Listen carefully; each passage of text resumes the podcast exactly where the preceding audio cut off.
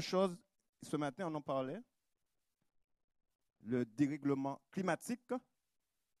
Eh bien, en France, il y a la France insoumise avec plus de 180 000 insoumises et insoumis. Nous sommes 180 000, dont plus de 200 en Guadeloupe.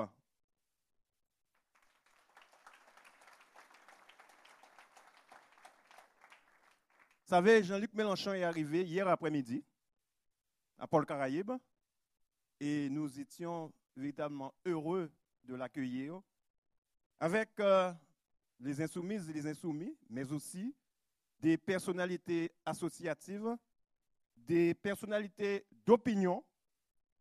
Et aujourd'hui, il a commencé son périple avec euh, des visites, notamment en rencontrant des institutionnels et aussi et surtout, il a pris plaisir à visiter l'histoire, surtout l'histoire, au Memorial Act. D'ailleurs, je vous laisse tout simplement regarder, jugez-en vous-même. Il faut que vous soyez les révolutionnaires qui vont transformer la vie et changer la société de fond en comble. Donc, il, a déjà le projet d'un lieu muséal et le lieu surtout ne lui convenait pas. Et il fait le choix euh, avec le, scientifique, je pense, du site de Darboussier. Alors nous sommes ici sur euh, l'ancienne usine, usine Voilà, c'est un, très beau, un très beau monument et il est si bien présenté j'en suis déjà tout ému. Vous êtes sur un lieu de, de résistance, l'ancien en a parlé, résistance contre le réchauffement climatique. C'est une démarche que on doit saisir la politique euh, pour transformer cette société comme vous le souhaitez, monsieur bah De deux manières. La première, c'est la prise de conscience à propos du dérèglement climatique. C'est la prise de conscience qu'il existe un intérêt général humain qui est plus fort que de différences, quelles qu'elles soient, quelles qu'elles soient.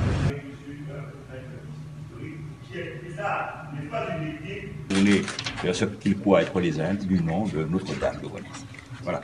Et euh, c'est du vierge royal qui appartient euh, quasiment à la, à la famille des rois catholiques, et c'est une vierge noire, hein, comme beaucoup de vierges du, sud de, l'Europe. Euh, on remarque qu'il y a beaucoup de, vierges, mais pas beaucoup de saints noirs. Et il semble que la, la couleur noire, qui semble préexister euh, ces, divinités, euh, oui, avant même le, christianisme, soit lié à la terre, hein, des déesses de la terre, christianisées dans le syncrétisme. Je me suis dit, je vais parce que je n'imaginais pas depuis Paris de dire écoutez, braves gens, euh, nous commençons une consultation, à se passer, il faudrait concerter, il y a des involtures. Donc voilà, euh, ça fait que je, viens, heureusement ça met en alerte euh, des circuits locaux, mais des, médias. Et puis je remets ce document aux élus qui veulent bien me, recevoir, comme vous le faites si gentiment aujourd'hui et je leur demande leur avis. Prenez le temps qu'il faut, si vous voulez bien. Hein. En ce temps-là, évidemment, tout ce que vous mettrez à l'export ne sera pas dans l'autosuffisance alimentaire, et tous les produits que vous aurez mis sur le marché mondial tueront les agricultures vivrières dans tous les pays où ils arrivent. C'est ça la folie de ce monde. Mais le drame pour vous, c'est que vraiment, vous êtes passé d'un modèle d'exploitation à un autre, c'est toujours le même. C'est une des rares situations.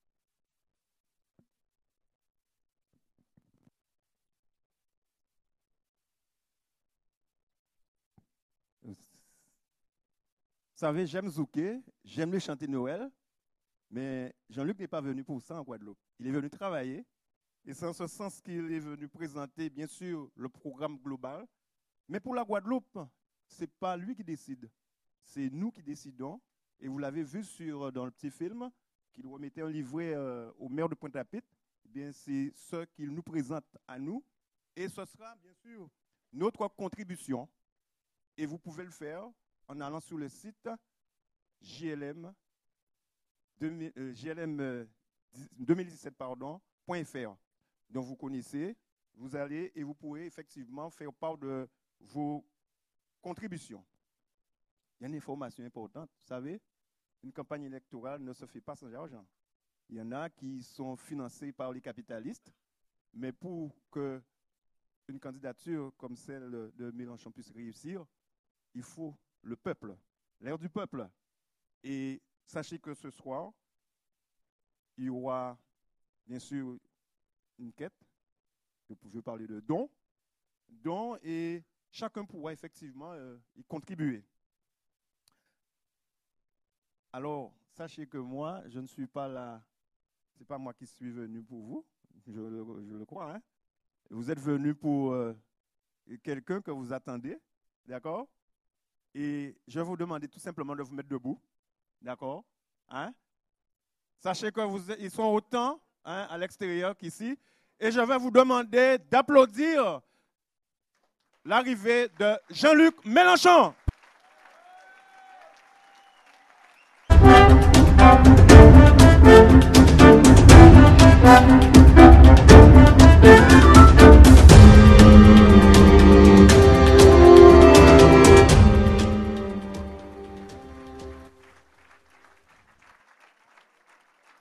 Vous allez, voilà, il est à l'écran ici. Il a été dehors avant, vu le nombre de personnes qui ont accès. Merci de vous asseoir.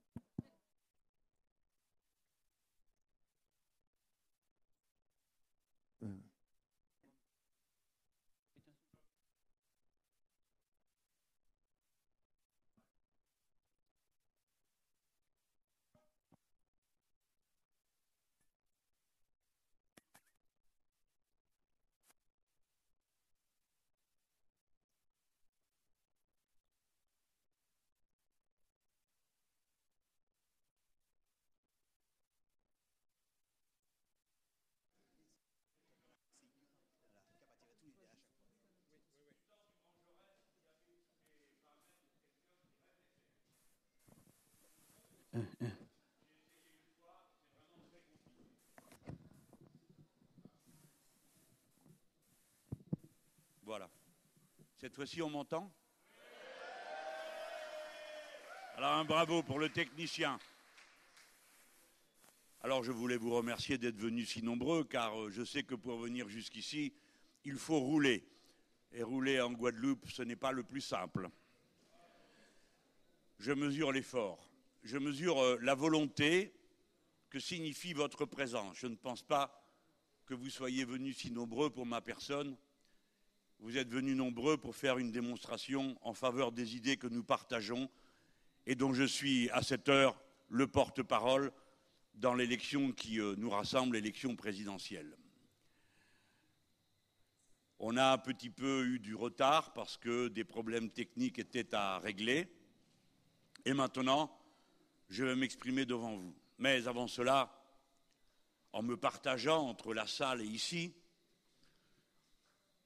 exercice dans lequel je vais bientôt être euh, très performant, puisque ce sera la deuxième ou la troisième fois que je le fais. Mais avant cela, je voudrais que nous prenions tous ensemble le moment d'adresser à nos frères allemands la pensée fraternelle, de compassion et d'affection qu'il aurait dû après le terrible massacre qui vient de se dérouler là-bas à Berlin. Et je vous propose, mesdames, messieurs, de vous lever pour ceux qui sont assis et de faire une petite minute de silence en rentrant vous-même et en vous recueillant. À Berlin, un camion a fait ce qu'un autre camion avait fait auparavant à Nice.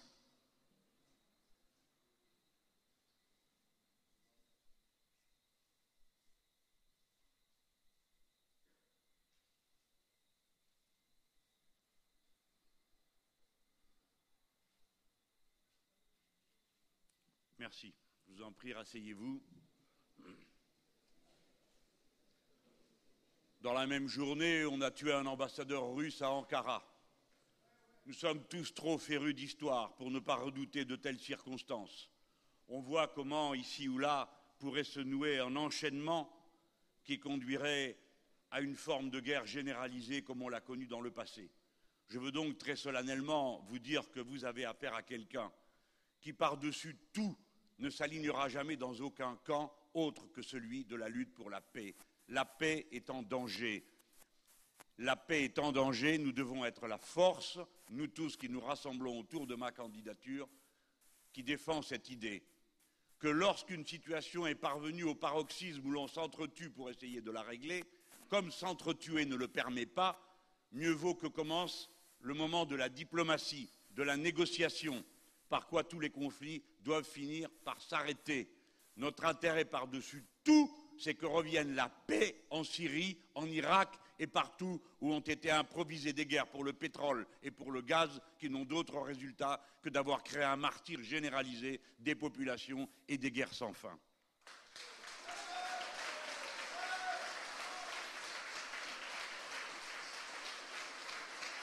Décidément,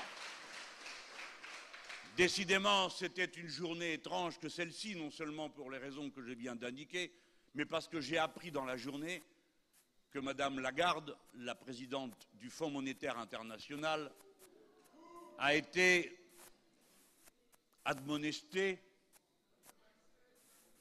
gourmandée, mais sans autre conséquence pour sa négligence qui a fait que 430 millions d'euros ont été donnés à mauvais escient, peut-être. Et quand j'entendais ça, je me suis dit, hmm, c'est pas bon. C'est pas bon. Ce n'est pas seulement que ce soit heurtant, choquant, scandalisant, mais je pensais à toutes ces Françaises et à tous ces Français qui, en entendant un tel verdict, rage et perdent confiance encore davantage dans les autorités qui les gouvernent et se disent que décidément, il y a deux poids et deux mesures selon qu'on est puissant ou misérable, comme le disait la fable de La Fontaine. Oui, il y a deux poids et deux mesures. Les Françaises et les Français ont raison de le penser. La caste qui mène le monde se sent en toutes circonstances impunissable, insaisissable. Et regardez comment chaque aspect de cette affaire est un scandale. 430 millions d'euros, vous n'avez même pas idée de ce que c'est, je vous connais. Et moi non plus, j'ai demandé qu'est-ce que c'est, qu'est-ce qu'on a pour 430 millions d'euros? Trois fois le budget des Restos du Cœur. Environ 200 millions de repas de Restos du Cœur. Voilà ce qu'était cette négligence. Et qui a décidé d'attribuer cette somme? Un tribunal d'arbitrage. Eh bien, vous autres, si vous êtes comme cette caissière de Tourcoing qui avait commis une erreur de comptabilité de 85 centimes, vous perdez votre métier comme elle l'a perdu. Si vous dépassez le rouge qui vous est consenti et dans lequel vous tombez sur votre compte en banque, parfois fort tôt dans le mois, eh bien, vous serez puni jusqu'au dernier sang parce que c'est la loi et que la loi aussi sert les puissants. Mais regardez-y de plus près, qu'est-ce que ce tribunal d'arbitrage? Eh bien, ce n'est pas un tribunal comme les autres. Ce n'est pas un tribunal d'ailleurs, c'est un lieu d'arbitrage. Le tribunal, lui, normalement, permet aux juges d'appliquer la loi au nom du peuple français, que le peuple français s'en prenne à lui si les lois ne sont pas bonnes. Mais un tribunal d'arbitrage, non, non, non, c'est tout autre chose. On y met des gens qui sont consentis par l'une et l'autre partie pour estimer le conflit et pour rendre un arbitrage. L'arbitrage ne se rend pas en fonction des lois, il se rend en fonction de toutes sortes de jurisprudence des affaires et des décisions des autres tribunaux d'arbitrage dans le monde. Cette composition baroque qui permettait autrefois aux grandes multinationales de régler leurs différends, puisqu'elles disaient nous ne savons pas où aller faire juger notre différend, puisque nous sommes des multinationales et nous ne sommes donc d'aucun pays en particulier. Eh bien, cette méthode, il est proposé de l'étendre et de permettre à n'importe quelle entreprise multinationale de faire un procès aux États qui, en ayant pris des lois, auraient pu ou pourraient nuire aux intérêts et aux profits attendus par ces multinationales. C'est trop compliqué, je vous résume. L'Australie a décidé une politique anti-tabac. Une énorme firme multinationale a dit Puisque vous avez voté cette loi, je ne pourrai pas vendre tant de millions de cigarettes alors que je l'avais prévu. Ah, mais dit le gouvernement, c'est justement parce que vous aviez prévu de le faire que nous avons fait une loi pour l'en empêcher, car le tabac est mauvais pour la santé. Peut-être bien, dit la multinationale, mais nous, on avait prévu de faire des profits. Par conséquent, vous nous devez toutes les cigarettes qui n'ont pas été fumées. Et l'Australie a été condamnée. Et de même, une entreprise a exigé d'un tribunal, dans un tribunal de cette nature d'arbitrage contre l'État canadien, qui avait pris une loi interdisant l'usage d'un produit chimique dans l'essence qui, paraît-il, faisait vrombir vos véhicules comme jamais, mais qui avait deux inconvénients. Le premier, c'était de détruire les moteurs, et le second, de faire passer dans l'air que vous respirez des particules spécialement cancérigènes. Eh bien, la multinationale a gagné et le Canada a dû payer. Voilà ce que sont les tribunaux d'arbitrage.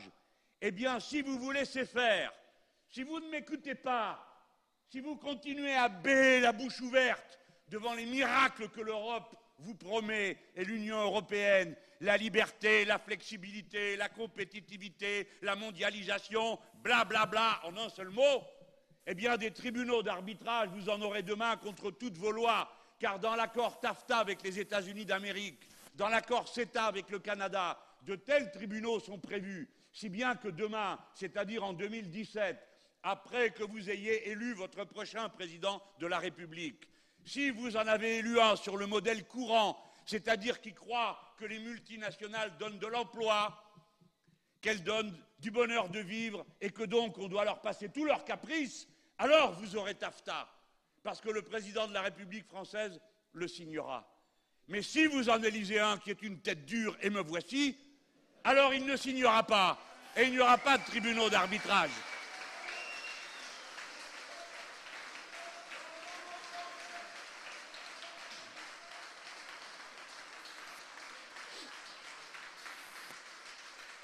Ce soir, quelques familles vont trouver bien amère cette situation, qui auront vu Madame Lagarde passer entre les doigts de ce qu'il était moralement nécessaire de faire, et qui se souviendront qu'auparavant, Cahuzac, qui prétendait que moi j'étais un homme seul, a été lui aussi condamné mais n'aura pas passé une seule soirée en prison. Eh bien, il y a au moins une famille qui doit ce soir être bien amère, bien regrettante, c'est celle d'Adama Traoré, qui a été tuée au cours d'une perquisition, comme vous le savez, et dont les deux frères sont en prison d'une manière inique.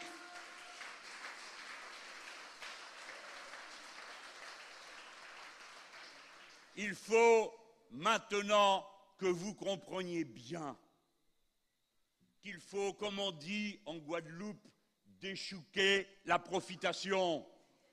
Elle ne peut pas être la raison de vivre d'un peuple. C'est pourquoi j'ai dit, et je répète, que si je suis élu, je procéderai à une ample amnistie sociale, car il n'est pas juste d'avoir criminalisé l'action associative et l'action syndicale comme cela a été le cas. Et il a eu tort, François Hollande. Il a eu tort de me promettre les yeux dans les yeux en juillet 2012 qu'il ferait cette amnistie sociale. Il a eu tort de me le dire puisqu'il ne comptait pas le faire. Il a eu tort de me dire dans l'escalier quand je lui ai dit Tu me confirmes, François, que je peux le dire? Il m'a dit Oui, oui, bien sûr, tu as raison, dis-le, ça va m'aider. Après quoi, ils ont décidé qu'ils ne le feraient pas. Eh bien, c'est une énorme injustice, car ceux qui ont lutté pendant ces années, qui étaient celles de M. Sarkozy, puis ceux qui ont lutté pendant les années de M. Hollande, ont été durement punis, souvent d'une manière totalement disproportionnée il est temps qu'on remette les compteurs de la justice à zéro et que l'on permette de retourner la tête haute à ceux qui ont été humiliés par des condamnations qu'ils ne méritaient pas, alors que la société devrait leur dire merci. Alors, que suis-je venu faire ici? Campagne électorale. On me dit, vous venez séduire. Eh bien, si j'y parviens, tant mieux. Mais il est normal qu'une campagne électorale ait lieu et qu'on aille au-devant de ses concitoyens pour proposer ses idées. La politique n'est pas forcément une chose sale. Qu'est-ce que c'est que cette idée? Il paraît qu'il y a bien des gens qui défilent, eh bien tant mieux. Réjouissons-nous de cela. Personnellement, je suis très content que M. Macron soit venu vous voir et qu'il vous ait dit en pleine face que vous n'êtes ni assez flexible, ni assez compétitif, car du moins vous savez maintenant à quoi vous en tenir. Et je trouve qu'il est courageux. C'est ça, avoir ses idées, les défendre, essayer de convaincre. Voilà la racine de la démocratie. Ce n'est pas la démocratie, le consensus. Pas du tout. Quand on est tous d'accord, c'est qu'il y a un loup. Quelque chose qui n'est pas normal. Ouh, et depuis quand les Français tombent-ils tous d'accord sur quelque chose? Mais nous ne sommes pas déjà d'accord avec nous-mêmes. C'est une réalité. Eh bien donc, il y a des différences de point de vue, parce qu'il y a notamment des différences d'intérêt. Et tout ça se règle par le vote. Le vote ne change pas notre conviction. C'est une manière de prendre une décision. Voilà ce qu'est la démocratie. Nous constatons qu'il y a des différences d'intérêt, des différences de point de vue, nous discutons, nous votons, le souverain, c'est le peuple, et nous nous inclinons devant la décision majoritaire. Alors il vaut mieux réfléchir avant de s'incliner. Il vaut mieux être certain que l'on vote non pas par peur, non pas le moins pire, parce que ceux qui pensent que le moindre mal est un bien oublient que le moindre mal reste un mal.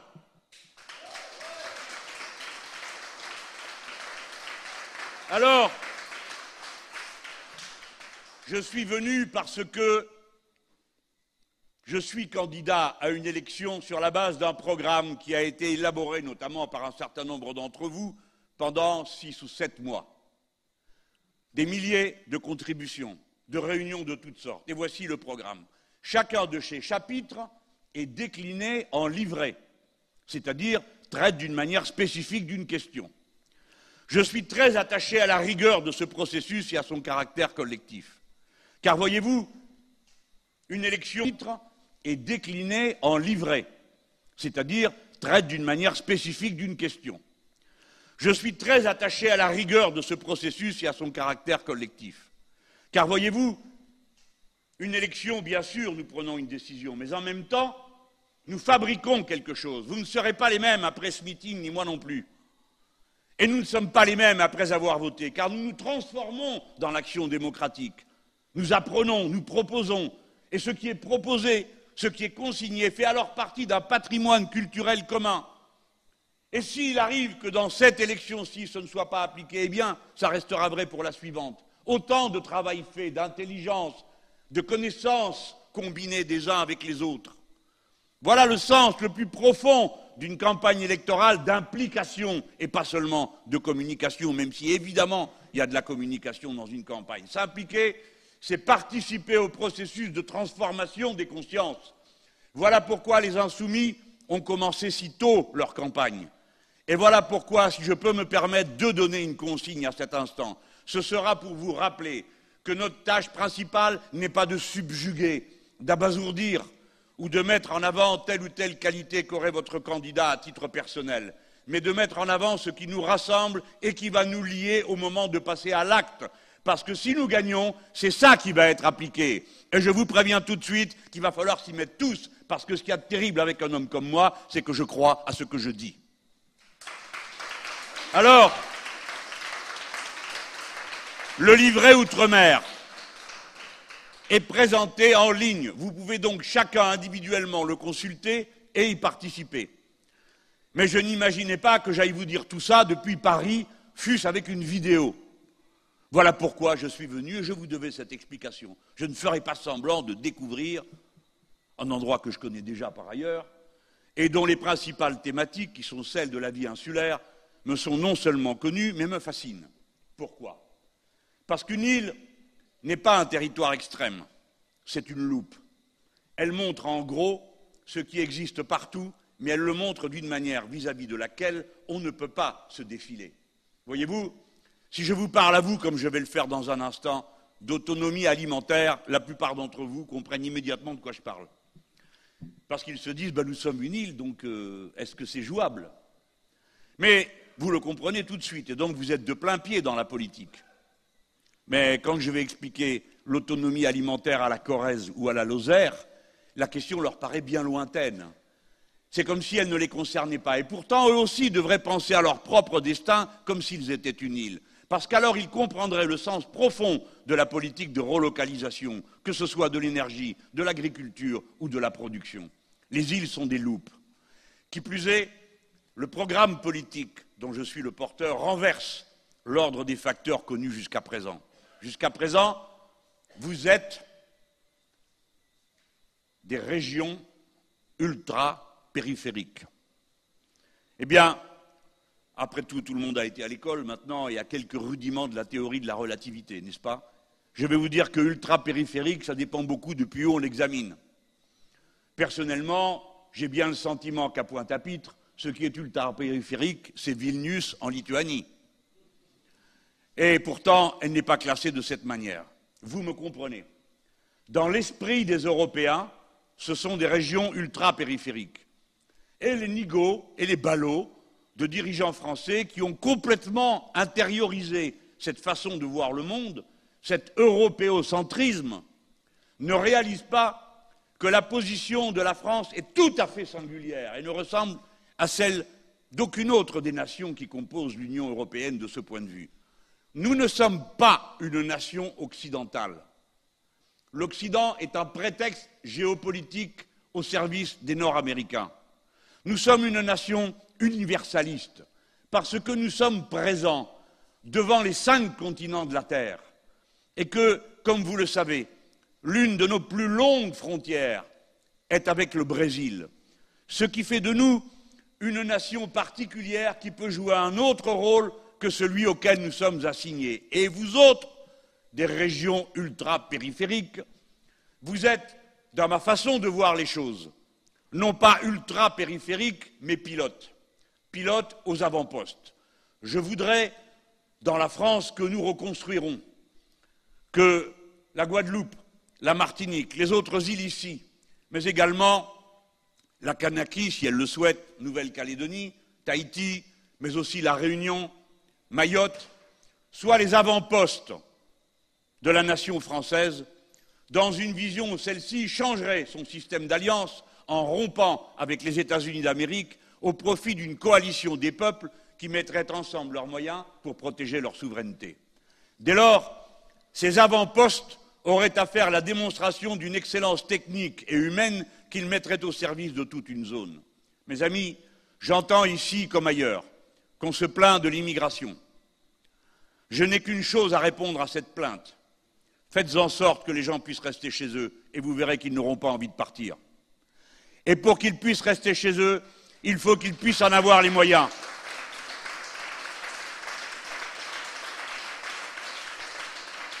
La position traditionnelle de la famille progressiste, c'était vivre et travailler au pays. Cette sentence vaut pour le Zambèze comme pour la Corrèze. Non, l'immigré n'est pas quelqu'un qui, après avoir consulté le Code du travail, choisit l'endroit qui lui paraît le plus favorable. C'est un pauvre diable, une pauvre diablesse qui est obligée de quitter le chez-soi, ses souvenirs, ses odeurs, sa famille, ses territoires, pour aller loin où l'on est fort mal reçu. Voilà qui est l'immigré. Faites en sorte qu'il puisse rester chez lui. Mais pour qu'il puisse rester chez lui, il faut aller premièrement empêcher que s'appliquent des règlements de partenariats internationaux iniques qui vident ces pays de toute capacité de se développer. Et pas seulement, il faut apporter de l'aide. Voyez-vous, Haïti ne décollera jamais si nous ne mettons pas à sa disposition les moyens de capter l'énergie dont elle a besoin pour construire quoi que ce soit là-bas que ce soit pour avoir des réseaux d'eau potable, que ce soit pour avoir de l'électricité dans les familles. Et ceux qui vont amener tout ça là-bas, c'est vous.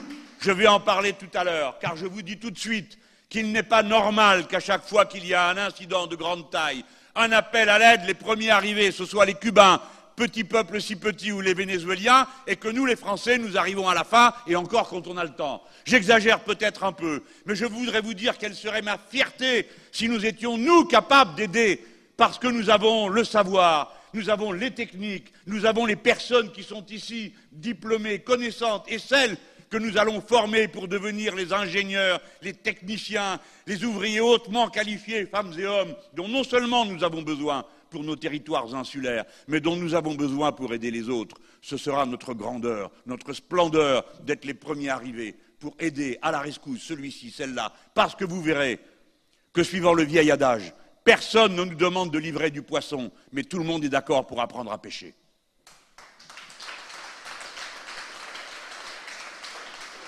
Je vais rentrer dans la salle parce que sinon les gens vont se trouver bien frustrés en se disant Eh bien, si j'avais su, je serais resté dehors. Mais ils ne savent pas que vous êtes debout. Ils ont quand même un confort de situation. Je vous dis à tout à l'heure, car je ressortirai pour vous saluer et conclure mon discours.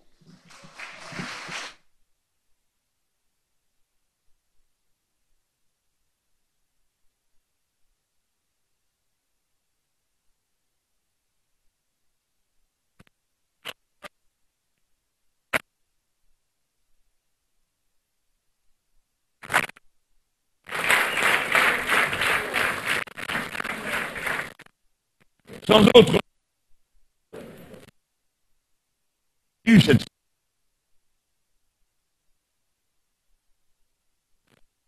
Voici euh, le moment venu, non pas de résumer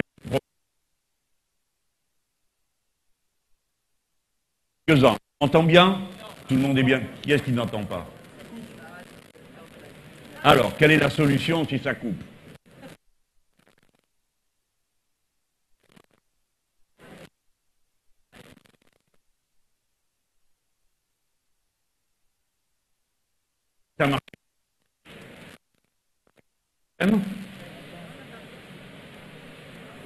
Alors, il faut que je parle pour savoir. Rien. Non, on dit pas à droite, on dit de l'autre côté. Voilà, là vous entendez?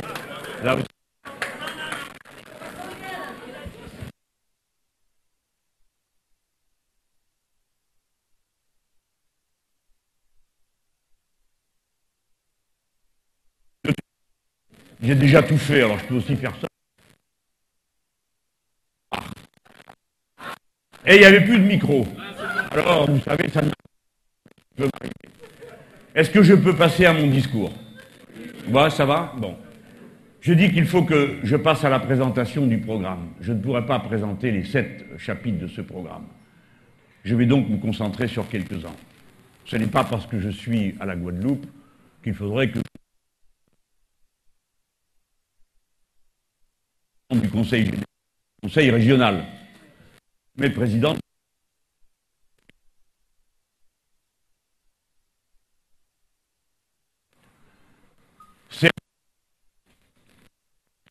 qui s'exprime par tant de citoyens par des institutions politiques. Démocratique, à chaque élection,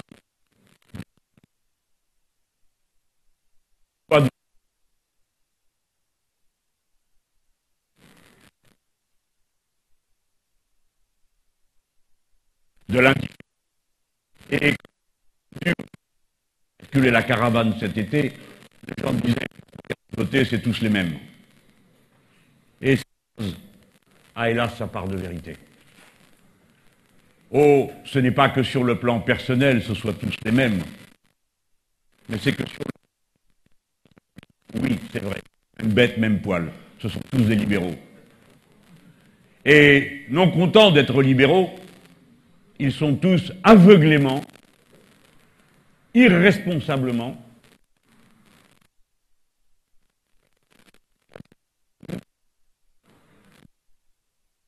et la commission. Cette fois-ci, il va y avoir scène, je parie. Non?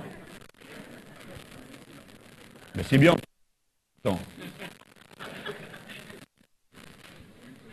Et ça, voyez-vous, c'est décisif raison de penser que ce sont souvent les mêmes. Regardez bien. En 2005, le peuple français vote non.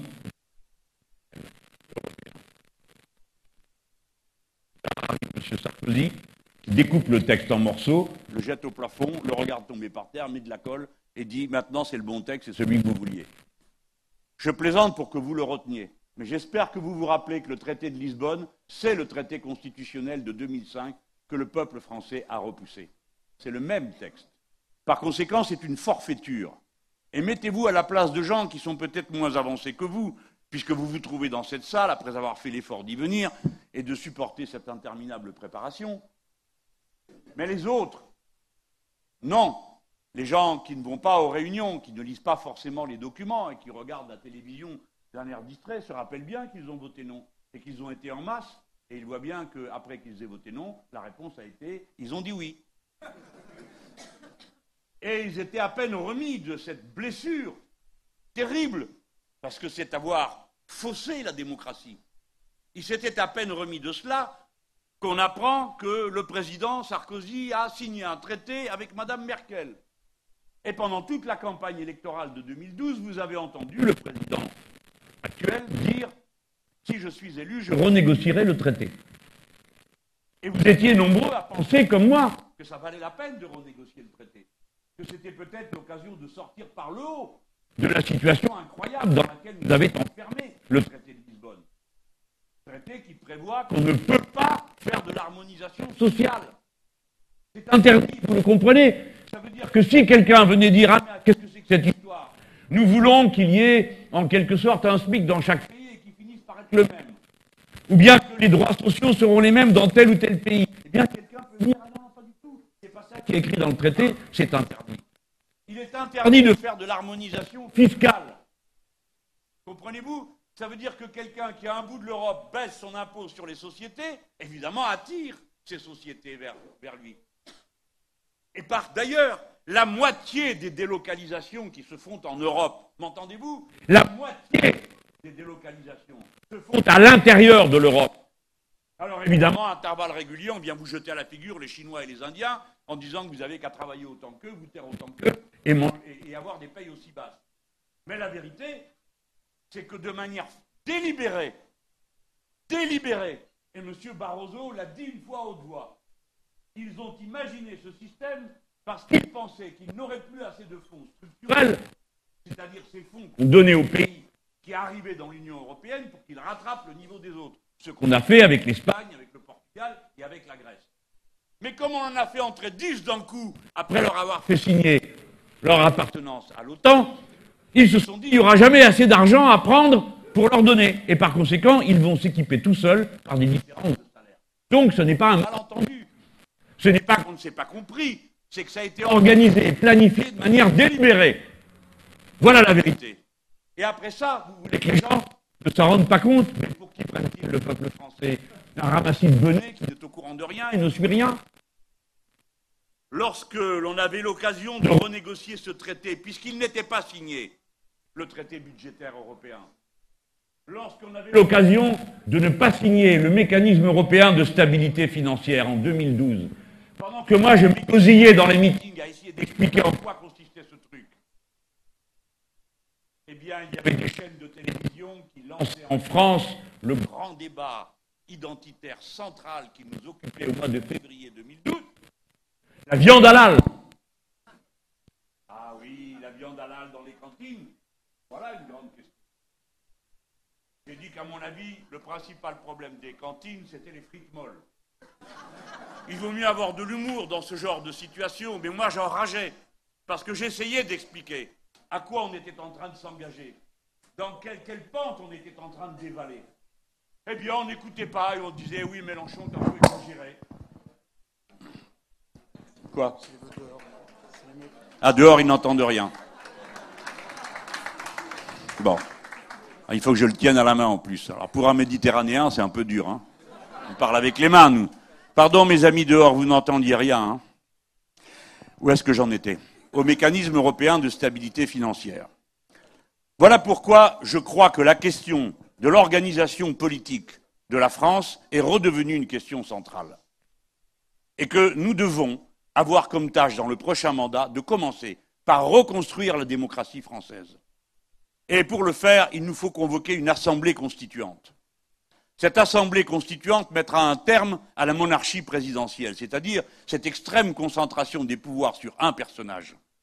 En sorte que, quel que soit le personnage, et avec le risque que l'on tombe sur un ou plusieurs imbéciles successifs, en sorte que ce personnage, par exemple, peut déclencher une guerre sans que le Parlement ait à en connaître. car nous n'avons jamais voté au Parlement français notre entrée en guerre en Irak. Pour ne parler que de cela. Et évidemment, il faut rendre des comptes trois mois après. Mais vous êtes tous ici assez conscients du fait que trois mois après être entré en guerre, ce n'est plus la même situation qu'avant d'avoir commencé. Il est clair qu'à ce moment commence autre chose, qu'on s'est déjà mis dans une autre situation, et que la guerre appelle la guerre. C'est une loi aussi vieille que l'histoire. La paix est toujours fragile, mais faire la guerre et la continuer est à la portée de n'importe qui.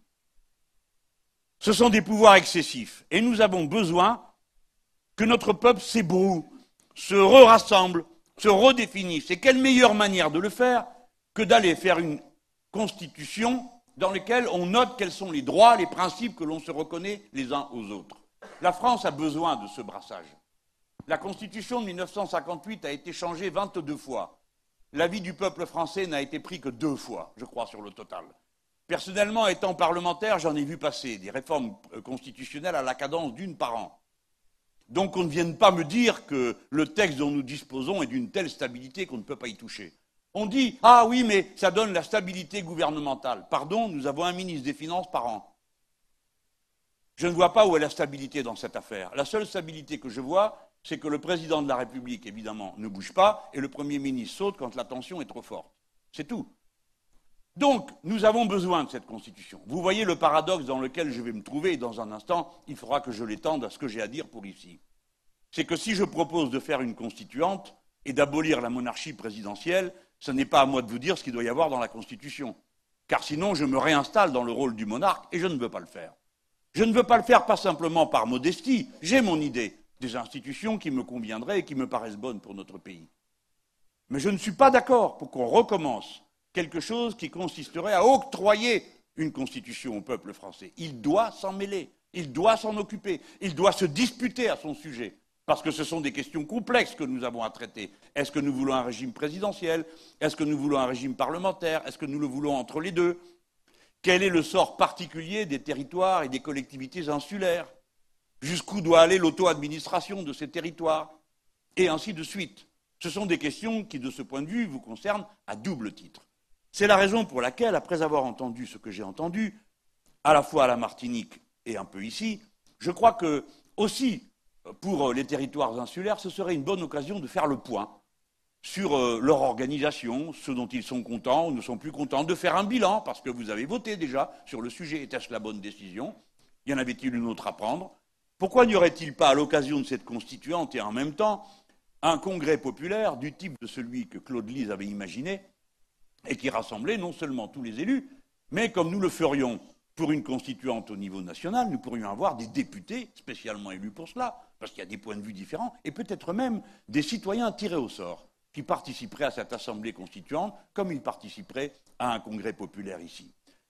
Je crois que nous avons besoin de cela, parce que quand la Constitution de 58 a été adoptée, nous étions un peuple rural, la population urbaine était encore euh, minoritaire, entre-temps, nous sommes devenus un peuple urbain, nous sommes devenus un peuple dont le niveau d'éducation a fait un bond considérable en dépit de tous ceux qui passent leur temps à pleurnicher et à dénigrer l'école publique. Ce n'est pas vrai. Le niveau de culture et d'éducation du peuple français s'est considérablement élevé. Ensuite, nous sommes beaucoup métissés, et ce métissage a connu euh, toutes sortes de blessures, parce que d'aucuns se sont employés à essayer de trier les gens d'après leur religion et parfois d'après leur couleur de peau. Peut-être qu'en nous donnant ensemble des droits, en nous les reconnaissant, en faisant cette nouvelle constitution, eh bien, nous nous unifierons dans cette chose si spéciale qui fait de nous des Français. Il ne faut pas qu'il y ait d'ambiguïté sur ce sujet. Il y a à intervalles réguliers des discussions sur l'identité française. Elle est nécessairement faite d'une longue histoire complexe, venue de toutes sortes de contextes et de territoires et de cultures. Mais voyez-vous, ce n'est pas la couleur de peau qui fait le français. Toutes les couleurs sont là. Ce n'est pas la religion. Toutes les religions sont là. Alors certains pensent que c'est une manière de vivre. J'attends qu'on me dise laquelle. J'ai dit une fois, l'intégration s'est parfaitement réussie, tout le monde mange du couscous. C'est une plaisanterie qui est moyennement appréciée dans certains milieux, mais qui me permet de dire ce qui est en particulier pour la France métropolitaine, son extrême implication avec les pays du Maghreb et les populations qui s'y trouvent. Et il est quand même incroyable que l'on maudisse les voisins avec lesquels on a des enfants et des petits-enfants, des tatas et des tontons, tandis qu'on bénit la présence de Lituaniens ou d'Estoniens dont personne n'a jamais vu le premier élément. C'est étrange que cette manière de détester et d'aimer, qui ne tient aucun compte des réalités affectives, sentimentales, familiales. Donc je crois qu'on a besoin de se rebrasser. Et puis aussi parce qu'on mettra les grandes décisions qu'il faut mettre dans une constitution qui n'y étaient pas dans le passé parce que la question ne se posait pas. Par exemple, les questions fondamentales de la liberté personnelle et de la domination de soi. Par exemple, pour ma part, j'estime qu'il est temps de mettre dans la Constitution le droit à l'avortement. Ce n'est pas que nous soyons partisans de l'avortement, personne n'est partisan de l'avortement. Nous sommes partisans du droit à l'avortement. C'est une décision libre. Mais il faut arrêter, qu'à chaque élection, vous voyez des gens qui trivialement essayent d'utiliser cette situation pour imposer une idée qu'ici peut-être mieux qu'ailleurs on peut comprendre. Le corps d'une personne appartient à cette personne. Elle n'appartient ni à son époux, ni à ses enfants, ni à la société. De la même manière que ceux qui se sont révoltés parce qu'ils avaient été mis en situation d'esclavage proclamaient que leur corps leur appartenait, qu'il n'était pas un bien. Je pense qu'il faut y penser et sur cette base, et sur cette base, réfléchir aux autres droits fondamentaux de la personne humaine. Je réclame pour moi-même, et je ne dois pas être le seul dans cette salle, femmes et hommes qui y ont pensé partagent peut-être ce sentiment, l'idée qu'on doit être maître de soi jusqu'au bout, et en particulier que l'on a droit de mourir dans la dignité et au suicide assisté. Tout le monde ne le pense pas. C'est une affaire de conviction intime. Et je respecte ceux qui pensent que, tout en étant pour le droit à l'avortement, ils ne, l'appliqueront jamais. De la même manière, je sollicite que ceux qui ne sont pas partisans de cette solution permettent néanmoins que ceux qui la souhaitent puissent l'assumer. Ce sont des libertés fondamentales de la personne, car si l'humanisme a un sens, si le progressisme a un sens, c'est d'abord la loi générale, sans cesse touchant à des domaines nouveaux, de la recherche de la souveraineté sur soi, sur le groupe, de l'émancipation, c'est-à-dire enlever du latin mancipium, c'est la main du père qui avait tout pouvoir sur euh, sa femme et ses enfants, pouvoir de vie et de mort.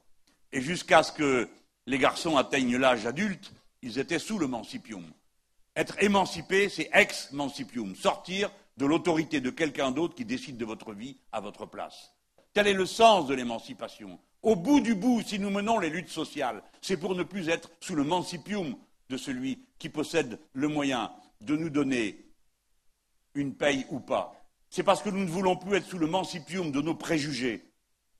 L'émancipation n'est pas seulement une tâche collective, c'est aussi une tâche individuelle. Être en lutte contre ses propres préjugés, de manière à avoir la conscience la plus libre, c'est-à-dire animée du doute qui permet de trancher ensuite dans la relativité d'une décision. Voilà comment la philosophie la plus abstraite a à voir avec la vie la plus concrète et avec une constitution. J'achève en vous disant, pour passer à la partie suivante de mon exposé, que dans cette constitution, nous devrons aussi inscrire un droit totalement nouveau, une obligation, que dis-je, totalement nouvelle. C'est la règle verte. La règle verte signifie la chose suivante. Les Français, qui en ont les moyens parce qu'ils sont une nation puissante, financièrement, très développée intellectuellement et quant aux qualifications professionnelles. La France doit s'astreindre dorénavant à ne plus jamais prendre plus à la nature que ce qu'elle peut reconstituer. Tel est le sens de la règle verte. Vous autres, vous autres, tous, qui venez de la famille de la gauche, je pense qu'il doit y en avoir quelques-uns dans cette salle, il n'y a pas que, vous savez, aujourd'hui, tout le monde se cherche. Des fois, on dit la gauche, qu'est-ce que ça veut dire? François Hollande? Et ça n'a pas l'air de convaincre. Les mots ont été utilisés, galvaudés, piétinés, si bien que ça devient difficile de s'expliquer, pas ici entre nous, mais dans combien d'endroits, quand vous arrivez et que vous dites la gauche, les gens disent Ah non, j'ai assez vu. Ce n'est pas de vous dont ils parlent. Nous sommes obligés de partir de cette réalité. Le travail de conviction politique, de conscientisation, part de ce que sont les gens, part de ce qu'on voudrait qu'ils soient. Et s'ils ne comprennent pas, dites-vous que c'est les autres qui se sont arrangés pour qu'ils ne comprennent pas, pour que les mots ne veuillent plus rien dire, pour qu'on ne puisse plus penser puisqu'on ne peut plus nommer. Et que tout commence par nommer. Si vous lisez mon livre L'ère du peuple, je commence par une citation de Garcia Marquez dans Cent ans de solitude. Je suppose que dans cette salle, il y a des gens qui ont lu Cent ans de solitude comme moi. Eh bien, la première scène, c'est le colonel Aureliano Buendia, on va le fusiller. Il paraît que ça donne des idées, ce genre de situation. Et il, se souvient du temps où il est arrivé. et il dit, alors, le monde était si neuf que nous n'avions pas de, nom de mots pour désigner les choses. Si bien que pour les désigner, il fallait les montrer du doigt. Eh bien, aujourd'hui, nous ne pouvons pas dire que gauche veuille dire ce que nous entendons, nous, le partage, la solidarité, l'émancipation, le respect des autres. Nous sommes obligés de montrer la chose du doigt. Eh bien, peut-être que c'est un bon exercice pour nous tous. Peut-être que nous devons tous apprendre à ne plus parler avec des codes politiques qui sont totalement discrédités, et qu'il nous faut parler en partant des contenus. Maintenant s'impose à nous, avec nos intérêts sociaux particuliers, une loi générale il y a un intérêt général humain. Cet intérêt général humain, c'est que l'écosystème ne soit pas détruit. Or, l'écosystème est en voie de destruction. La planète se fiche de vous et de moi et de tout ce que nous faisons. Nous ne défendons pas la nature, car la nature continuera après nous, quelle qu'en soit la forme, avec peut-être beaucoup de gaz carbonique et presque plus d'oxygène, comme cette planète a commencé avec beaucoup, beaucoup de gaz carbonique et très peu d'oxygène. Ce sont les cycles longs multimillénaire de la nature. Ce n'est pas la question. Nous défendons le fragile écosystème dans lequel notre vie à nous, à l'intérieur de la biodiversité, est possible. Encore faut-il que la biodiversité ne soit pas détruite. La tâche écologique, le paradigme écologique, comme on dit avec un mot un peu savant, doit être maintenant le cœur de toute politique d'émancipation. Les premiers qui le comprennent, ce sont les travailleurs, parce qu'eux sont au premier rang de toutes les pollutions qui les tuent, de tous les mauvais traitements qui sont infligés à la nature, et ils s'en rendent compte. Pas tous. Il y a un grand travail de conscientisation. Je dis ça parce que souvent j'ai entendu des gens opposer les travailleurs syndiqués aux questions écologiques. Ce n'est pas vrai. J'ai vu dans une réunion la CGT Chimie nationale expliquer pourquoi elle était d'accord pour la sortie des énergies carbonées. C'est pas rien de sortir des énergies carbonées. Vous pourriez vous poser la question parce que vous n'en êtes pas sorti. Je vais y venir. Mais c'est pour dire, pourquoi sont-ils d'accord? Ben Parce qu'ils ont compris. Ce n'est pas parce qu'on est travailleur de telle branche que du coup, on va défendre n'importe quoi au nom de la branche. Et nous avons besoin des travailleurs de la chimie pour être capables de disposer les, nouveaux, les nouvelles techniques, les nouveaux process de production, l'usage des nouveaux matériaux. Qui va le faire? Ça ne va pas tomber du ciel. Il va bien falloir que ceux qui faisaient d'une façon fassent d'une autre. Et ils y sont prêts, prêts à se former, prêts à se développer. Bon, vous avez compris la règle générale. Elle est extraordinaire. Elle refonde notre conception du monde. S'il n'y a qu'un seul écosystème compatible avec la vie humaine, alors nous sommes tous semblables. On est d'accord?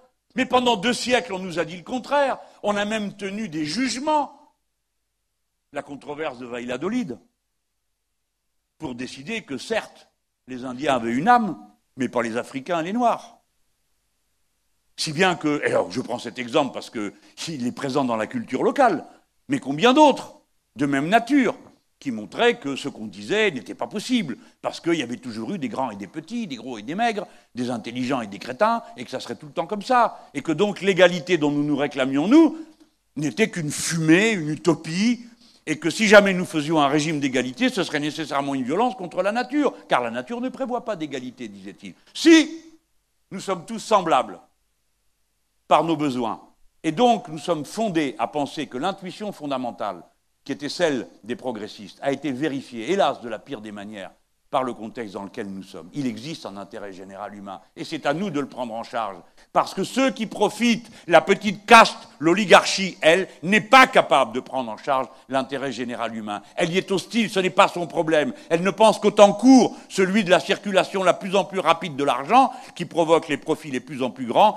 Les intérêts particuliers leur semblent être la racine du mouvement de la société, de sa dynamique. Et tous ceux que vous entendez piapiater, et vous dire qu'il faut que vous soyez flexible, compétitif, etc., etc., ne trouve même pas le temps d'une respiration pour vous dire, au moins dans le cadre de ce qui est supportable par la nature, parce que ce n'est pas leur problème.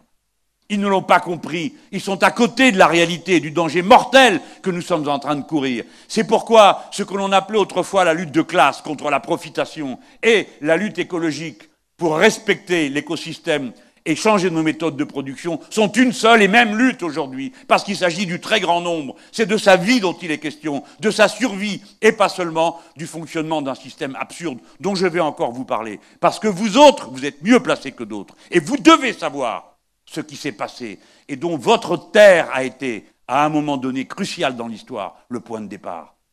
L'accumulation capitaliste qui permet cette arrogance sans fin d'un petit nombre a commencé dans les siècles où c'était le sucre qui était le pétrole de l'époque.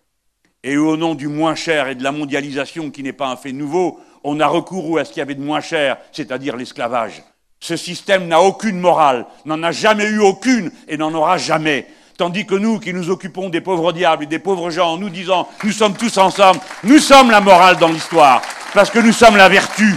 Et la vertu, au sens de Robespierre, c'est-à-dire que nous pratiquons pour nous-mêmes ce que nous croyons bon pour tous.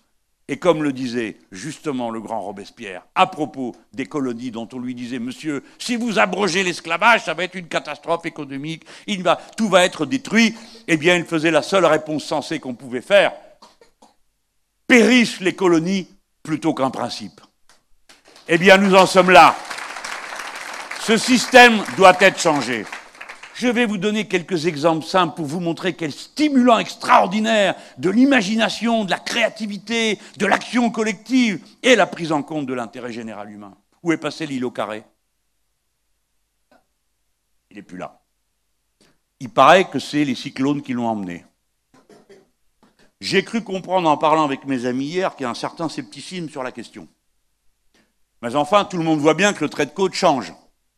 Et pas seulement ici. J'étais là-bas dans les Landes il y a peu où on me montrait comment il changeait. Alors, c'était les constructions qui avaient changé les courants du littoral. Peut-être que c'est le cas ici.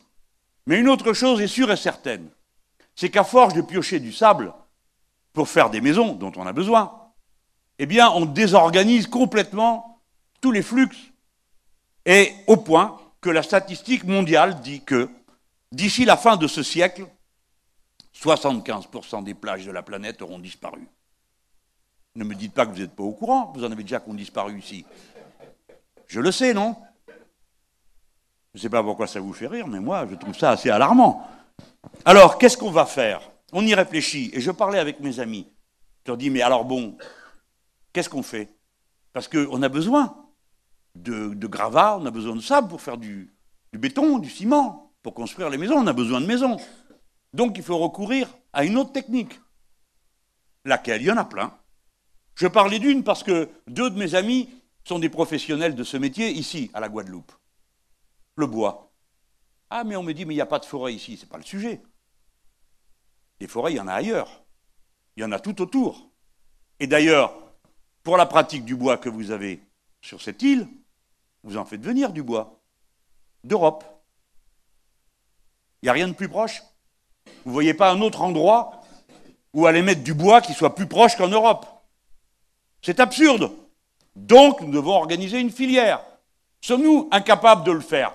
Parce que tout l'environnement nous serait hostile. Ça m'étonnerait. Il y a bien des pays qui ont leur plantation.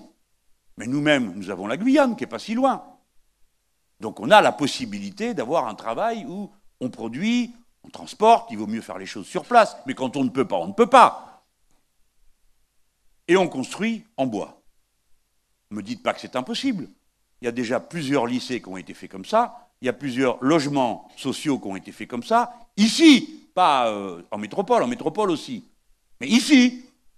Donc on sait le faire. Donc on a les gens, on n'en a pas assez, très bien, on en formera d'autres.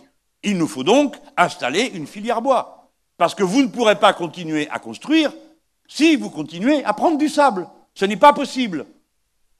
De la même manière, j'espère que cet exemple montre comment, devant un défi ce n'est pas le retour à la bougie, comme le disent des nigauds. C'est le contraire, c'est un saut technique. Car les bois qu'on utilise dans des lieux comme ceux-ci, où il y a une forte humidité, et bien d'autres tracas, il faut les traiter. Et donc il y a tout un savoir qui tourne autour de ça. Mais pendant des décennies, on a fait des maisons avec des toits en bardeaux, non Sauf erreur. avant de mettre de la tôle, que tout le monde a dénoncé comme étant malsaine pour la vie des gens qui vivent dessous. Donc, c'est une affaire de technique. Et cette technique créera des dizaines d'emplois. Pas des emplois qu'on va aller chercher je ne sais où, ici. Et ces techniques-là ne permettent pas la délocalisation. Et je puis vous dire qu'en métropole, j'ai eu l'occasion personnellement, comme ministre de l'enseignement professionnel, d'observer des entreprises qui fabriquaient des maisons en bois, d'un bout à l'autre, avec le confort super moderne. Et vous savez quoi? Elles sont plus résistantes au feu que les maisons en béton. Donc, encore une fois, il s'agit de vaincre des préjugés et à chaque fois de déployer de l'intelligence, du savoir-faire, de la technique. Demandez aux 300 personnes au moins qui travaillent dans la filière bois actuelle de la Guadeloupe comment on s'y prend. Et vous verrez, si vous n'avez pas la possibilité de créer 300, 400, 500, peut-être 1000 emplois de plus ici, sur ce terrain-là, à faire des belles choses, du neuf, de la technique, de la science. Il n'y a que les ballots qui expliquent comme ils n'ont pas leurs gosses qui sont dedans. Qu'on apprend, il faut reconnaître l'intelligence de la main. Ils ne se rendent pas compte combien leurs propos sont offensants. Il n'y a pas de main sans cervelle. Et celui qui n'a pas de cervelle au bout de la main, il ne fait rien avec sa main. Il n'y a donc que des gens éduqués et cultivés qui peuvent faire les choses dont on a besoin. Et la technique de la production est toujours pleine de science. Il ne faut pas la regarder de haut, il faut plutôt regarder de haut ceux qui ne l'ont pas compris et qui ne savent pas que c'est comme ça que ça se passe. Donc, nous aurons besoin de créer ces établissements d'enseignement. J'ai donné un exemple d'un circuit, et à partir de lui, vous pouvez comprendre le reste.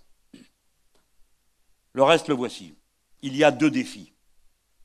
Partout, toutes les collectivités humaines doivent parvenir à relocaliser leur production d'énergie.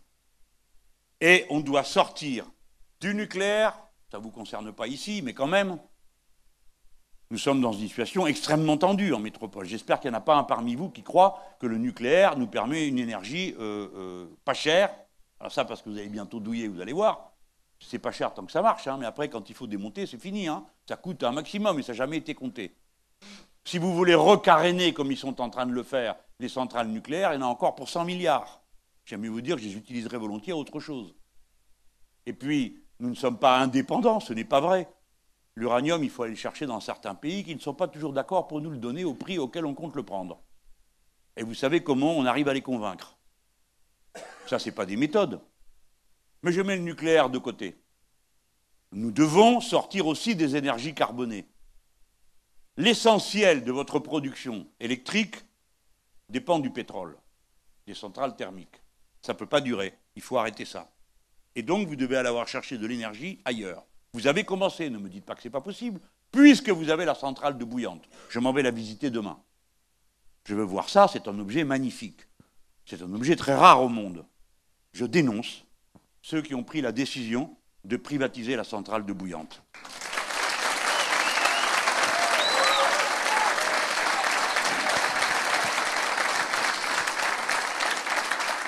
Le moment venu, je regarderai tout ça de plus près, pour savoir si on sait quand même le faire sans celle-ci. Mais regardez ce que moi j'aurais proposé de faire.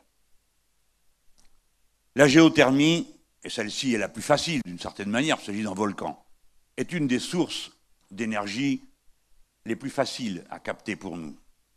Sur le territoire, il y a la, la géothermie de surface, l'eau qui n'est pas loin de la surface, puis la géothermie très profonde.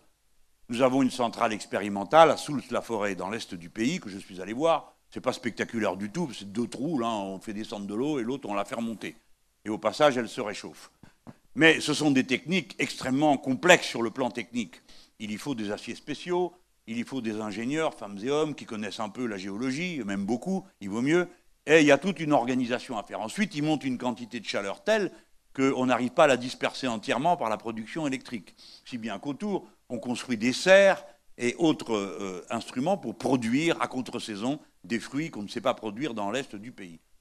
Dans l'est du pays, on n'a rien fait, alors comme ça le problème est réglé.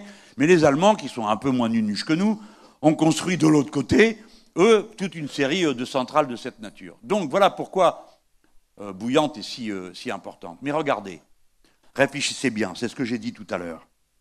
Si nous voulons aider, est-ce qu'aider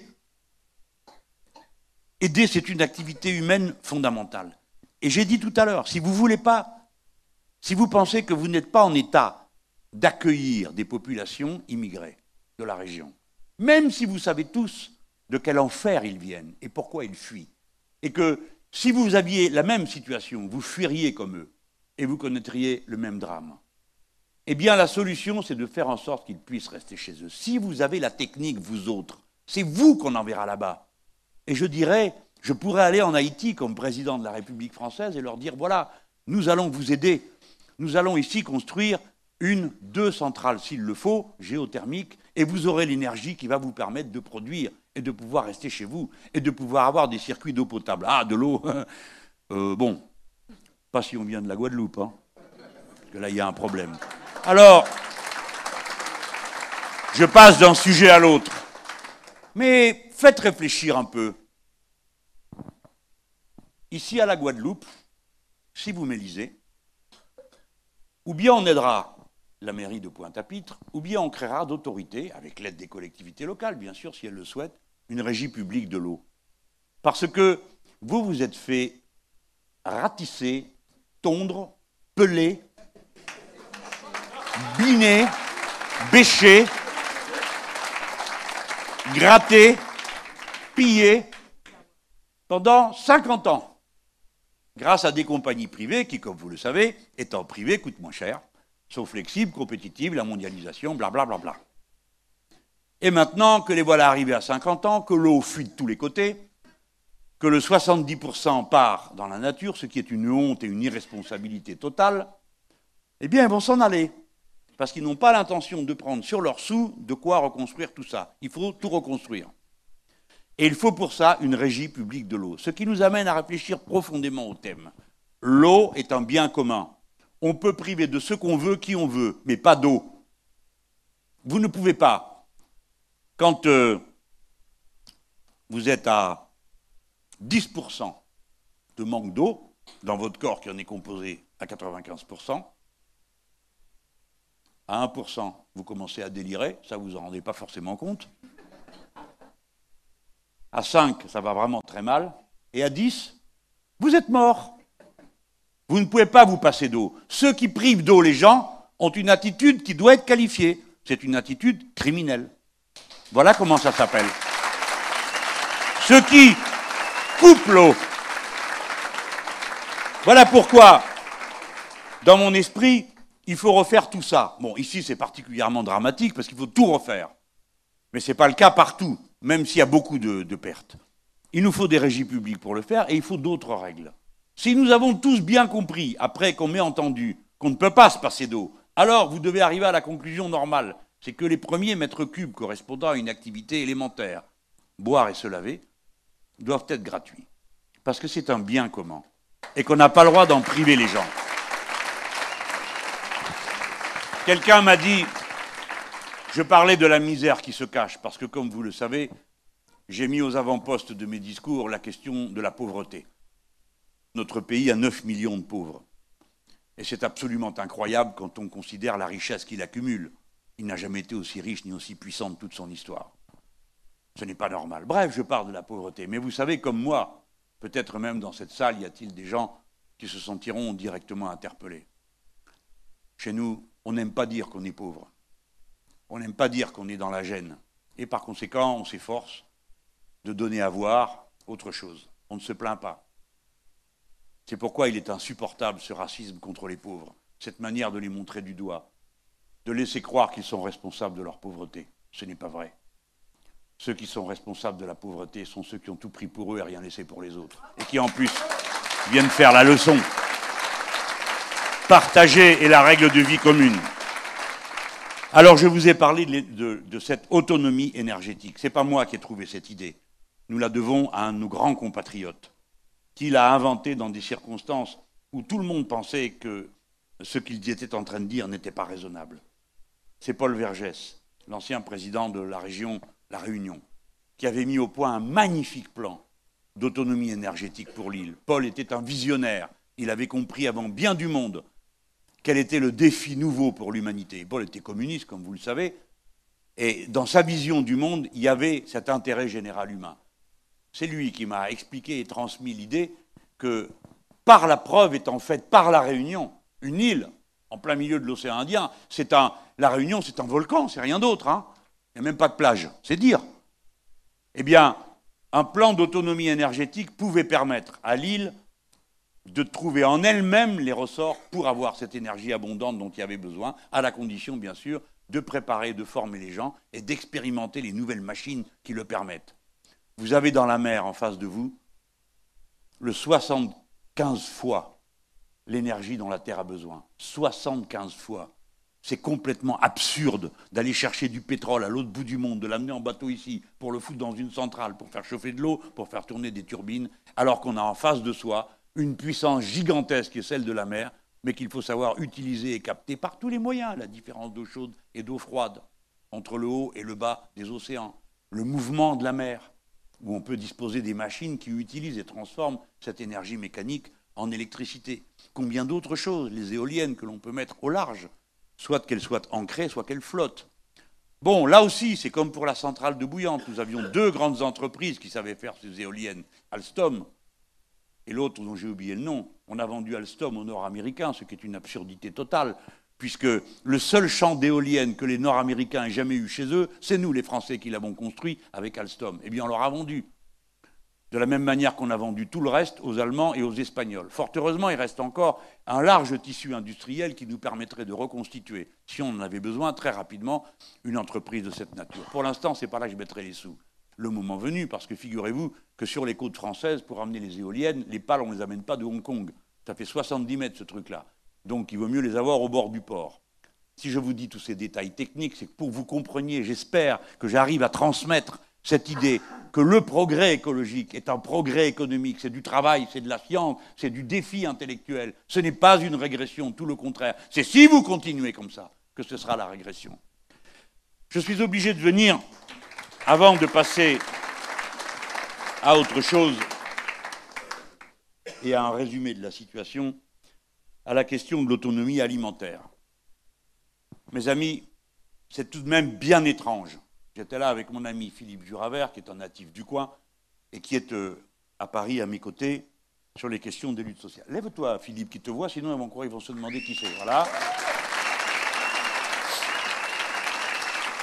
Philippe, Philippe est un leader syndical en, métropole et donc il est arrivé ici une, semaine avant pour préparer un peu les choses et tout, et on, parlait tous les deux.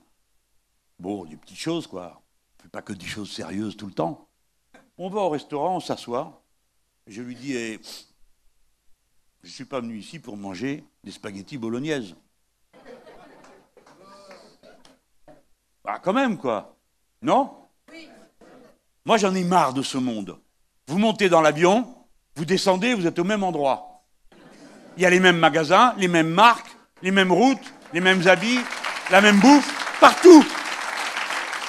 Qu'est-ce qui s'est passé? On est devenus des fourmis. Nous faisons toujours tout le temps la même chose partout. Mais même les fourmis, elles font des choses différentes. Mais plus les êtres humains, comme c'est incroyable. Alors je vais au restaurant pour manger quoi? Des spaghettis bolognaises, puis quoi encore? Des rouleaux de printemps, pendant qu'on y est? Où sont les légumes pays? Il n'y en a pas. Il n'y en a pas, tout simplement. On ne m'en propose pas. Ça, ça ne peut pas durer non plus. Et si vous vous donnez l'objectif de devenir autonome alimentairement, vous devez vous poser la question de savoir qui c'est qui va le faire. Parce que si c'est pour avoir la vie de paysan qu'ont les paysans aujourd'hui, personne ne veut le faire. Donc vous serez obligé de changer la manière de produire et de payer les gens. Et vous devrez les payer pour qu'ils travaillent parce que ça prend plus de temps de faire du bio que le reste. Et pour que vous puissiez les payer correctement, il ben, faut que vous-même vous soyez mieux payés. Autrement dit, augmenter le SMIC, c'est écolo. Vous avez compris? Le raisonnement? C'est un travail, mais c'est un travail intelligent. Car maintenant, il est venu le moment de faire le bilan de la malbouffe. En métropole, il y a une épidémie d'obésité. Ce n'est pas normal. Mais je m'en doute, figurez-vous. Pendant... Là, je parle de, choses qui sont un peu difficiles. Hein. Et il faut les manier, nous tous, dans cette salle, avec précaution, en pensant à ceux qui sont malades. Et euh, il faut se garder de toute parole ou de tout comportement qui pourrait être blessant. Mais c'est grave ce qui se passe. Et la cause, c'est la malbouffe. Pendant combien de décennies, celui qui était le plus efflanqué, le plus maigre, c'était le pauvre. Et le riche était Rubicon. Ma grand-mère croyait me faire plaisir en disant à mon épouse Oh, il est beau ton mari, il est bien gros, bien propre et bien coiffé. Je ne suis plus rien de tout ça, n'est-ce pas, ni même gros. Hein. On va dire comme ça aujourd'hui. Mais c'était ça, vous voyez On pensait comme ça. Et aujourd'hui, en réalité, ce sont les pauvres qui souffrent de l'obésité parce que c'est eux qui mangent le plus mal. Et que ce qui leur est donné à manger, les pauvres gens ne peuvent faire autrement que de prendre pour eux-mêmes et pour leurs enfants ce qui leur est proposé. Eh bien, c'est cette nourriture qui les rend malades, qui crée le diabète et combien d'autres maladies. Tandis que les plantes et les légumes et ce que nous produisions ici, que seulement ici on sait comment le faire, parce que c'est ici que ça s'est été implanté après des générations qui ont eu à en connaître et qui travaillaient avec un soin extrême, car les personnes mises en esclavage recevaient pour toute euh, compensation pour se nourrir que ce petit lopin de terre sur lequel il fallait planter. Et donc on ne pouvait pas se tromper. Il fallait à tout prix mettre le bon produit au bon endroit pour le, cultiver, le recueillir, puis en mettre immédiatement un autre derrière. J'ai examiné ces choses avec les Indiens de l'Amérique latine, qui avaient des dizaines de variétés de pommes de terre, et je me demandais pourquoi ils en avaient autant, et on m'a expliqué, parce que comme ça, il n'y a pas le risque de la famine. Si une récolte est mauvaise, la suivante prend le relais, et ainsi de suite. Et ce sont de bons produits. Et nous avons les agriculteurs capables de les produire. Vous les avez ici en Guadeloupe, comme je les ai vus là-bas en Martinique. J'ai passé une demi-journée avec eux et on s'est dit quoi? Qu'est-ce que vient faire Mélenchon? Ce personnage urbain vient parler de légumes et de production. L'agriculture vivrière doit être restaurée. Et si vous la restaurez, alors vous êtes obligé de vous poser d'autres questions. Où comptez-vous installer l'agriculture vivrière? Je vous prie, si les terres sont déjà accaparées, pour y faire des productions industrielles. Vous voyez bien? Qu'il faudra aussi en passer par une nouvelle répartition des terres, si l'on veut avoir de l'agriculture vivrière, et qu'il va falloir cesser certains types de productions agricoles qui non seulement ne servent à rien à personne ici, mais empoisonnent ceux qui travaillent dessus, et ne servent qu'à une seule et unique chose, accaparer des terres dans un modèle économique dont il est temps maintenant que je parle en vous disant, pour ma conclusion, comment je vois les choses. Conclusion, c'est long, hein, allez pas vous rassurer. Hein. Après tout, il n'y a que les trois premières heures hein, qui sont pénibles. Après, on a l'habitude. Alors, avec votre permission, je vais peut-être retourner dehors s'il reste encore quelqu'un qui a eu la patience d'attendre.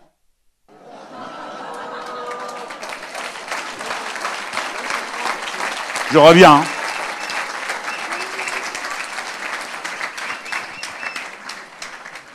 Ah, mais, mais quel métier ils me font faire? Ah, ben cette fois-ci, il n'y a plus le pied.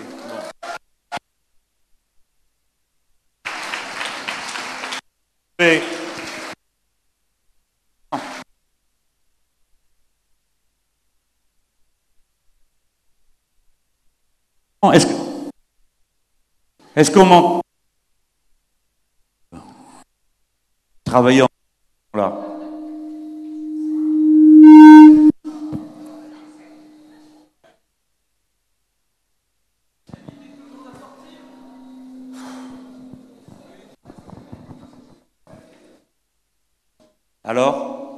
Est-ce qu'on peut un peu baisser le son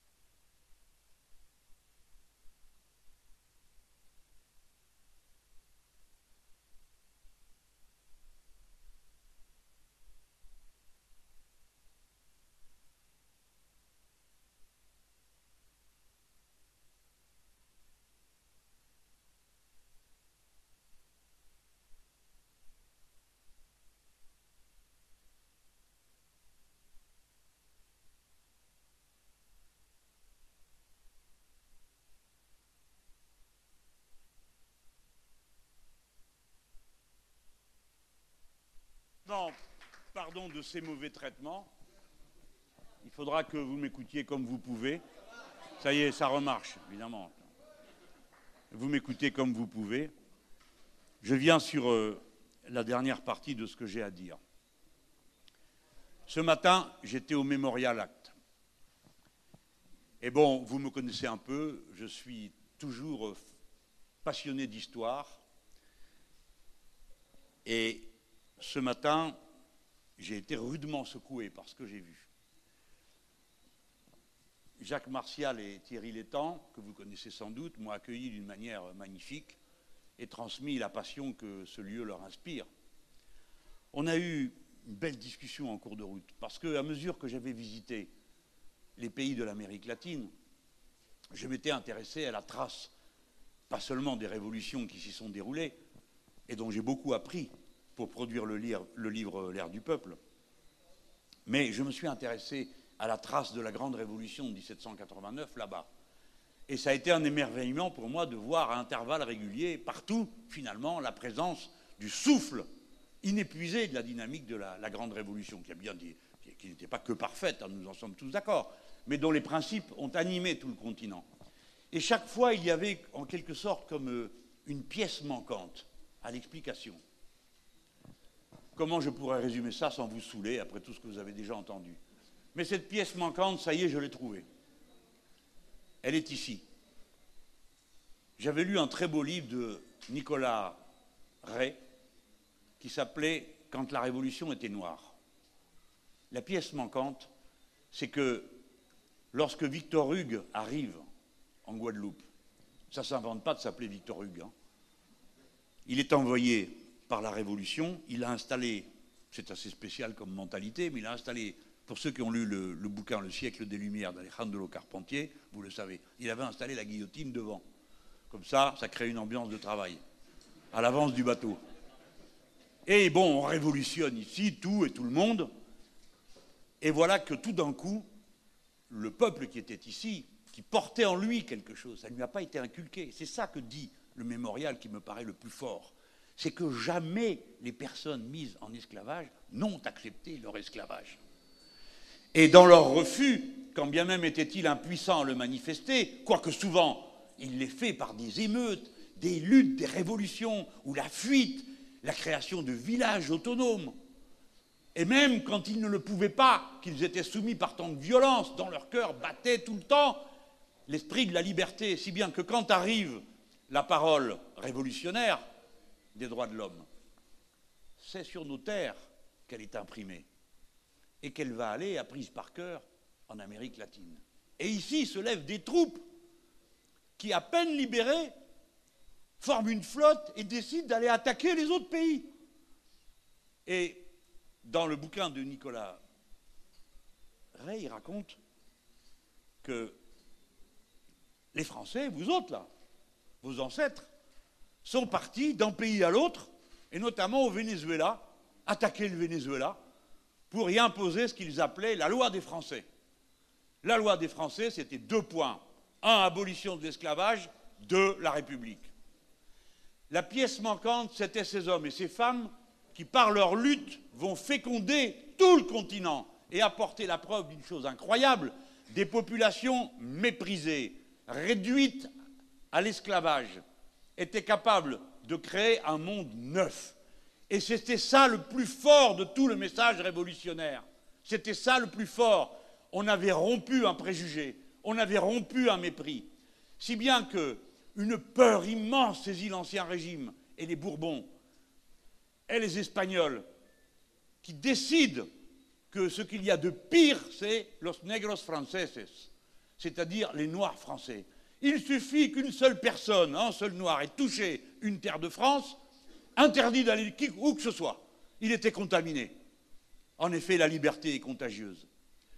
Et vraiment, j'ai été heureux de voir ça et je rentrais moi-même, je parlais avec mes deux hôtes, et tous les deux sont de grands esprits. Et en cours de route, je me dis, mais c'est incroyable. L'actuel système a mis ses pieds, le colonialisme, les esclavagistes ont mis leurs pieds comme dans une pantoufle dans le nouveau modèle économique.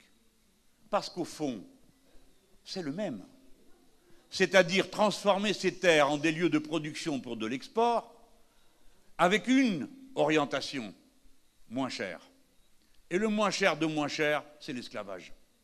Ils sont donc prêts à tout, ce que j'ai dit tout à l'heure. Mais revenons maintenant à la situation d'aujourd'hui. On voit comment c'est le même modèle économique d'accumulation, la même immoralité, le même fil conducteur, moins cher, pas cher, vous serez de moins en moins payé. Et sans cesse, on vous parle de la mondialisation comme si c'était une nouveauté. Mais le commerce triangulaire, c'est une forme extrême de la mondialisation, n'est-il pas? Eh bien, c'est ça qui continue. Ce n'est pas la mondialisation le fait nouveau. Le fait nouveau, c'est la globalisation du capital. Et donc la nécessité de le rompre. Comment voyons-nous ça sous nos yeux? Vous avez deux modèles qui se confrontent dans la prochaine élection vous pouvez accepter celui qui est proposé par l'Union européenne, qui consiste à dire les marchandises, comme l'a dit le président de la République, il a dit c'est l'offre qui crée la demande. Produisez à moins cher possible et vous arrivez à le vendre. J'ai toujours ironisé sur le sujet en disant mais voyons, c'est très simple, produisez des frigidaires très peu chers, vous les vendrez au Lapon. Non. Il est vraisemblable qu'ils chercheraient plutôt à acheter des chauffages. Essayez de vendre un appareil de chauffage en plein Sahara, vous aurez un grand succès. C'est absurde, vous le comprenez, mais ça a un résultat, produire n'importe quoi, n'importe comment, pourvu que ce soit pas cher. C'est cette politique et celle de l'Union européenne. Parce qu'elle impose à ses partenaires le libre-échange. Mes amis, ce n'est pas un préjugé idéologique que j'exprime devant vous, c'est une réalité inscrite dans le traité. L'Union européenne pratique la libre circulation des marchandises, pas des personnes, des marchandises, en son sein et avec le reste du monde l'Union européenne est d'une brutalité totale avec ses partenaires dans le monde. C'est l'Union européenne qui a signé un accord dans des conditions absolument inacceptables de menaces et de rapports de force, qui a quasiment détruit la communauté andine des nations, en obligeant pays après pays à signer un accord avec elle et en imposant au suivant que si par hasard il ne signe pas, alors les marchandises du premier viendraient en Europe et pas celles du second. C'est comme ça qu'on a obtenu la signature de toutes sortes de pays alentours. Et c'est comme ça qu'on impose à l'Afrique de supprimer partout les droits de douane au motif qu'on ferait des libres affaires, c'est-à-dire que nous déversons nos surplus de toutes sortes sur l'Afrique, tuant l'économie locale, tuant l'agriculture locale, mettant des masses humaines immenses en mouvement qui de la campagne vont à la ville et de la ville à l'exil. Et qu'ensuite, quand ces pauvres gens ont pris tous les risques en mer, eh bien on les accueille, comme vous le savez, à condition qu'ils puissent être encore accueillis s'ils ne sont pas morts en route. Est-ce que vous ne trouvez pas que ce monde ressemble furieusement à celui du passé? Voilà le modèle. Chaque fois que vous verrez venir ici quelqu'un qui pétaradant va vous expliquer qu'il n'y a rien au-dessus de la compétitivité et de la flexibilité, pensez à la misère qu'une telle doctrine répand autour d'elle. Et dites-vous que vous ne ferez jamais rien sur vos îles si vous acceptez ce modèle-là. Vous devez m'aider à le faire rejeter, non seulement en métropole, mais ici, et partout.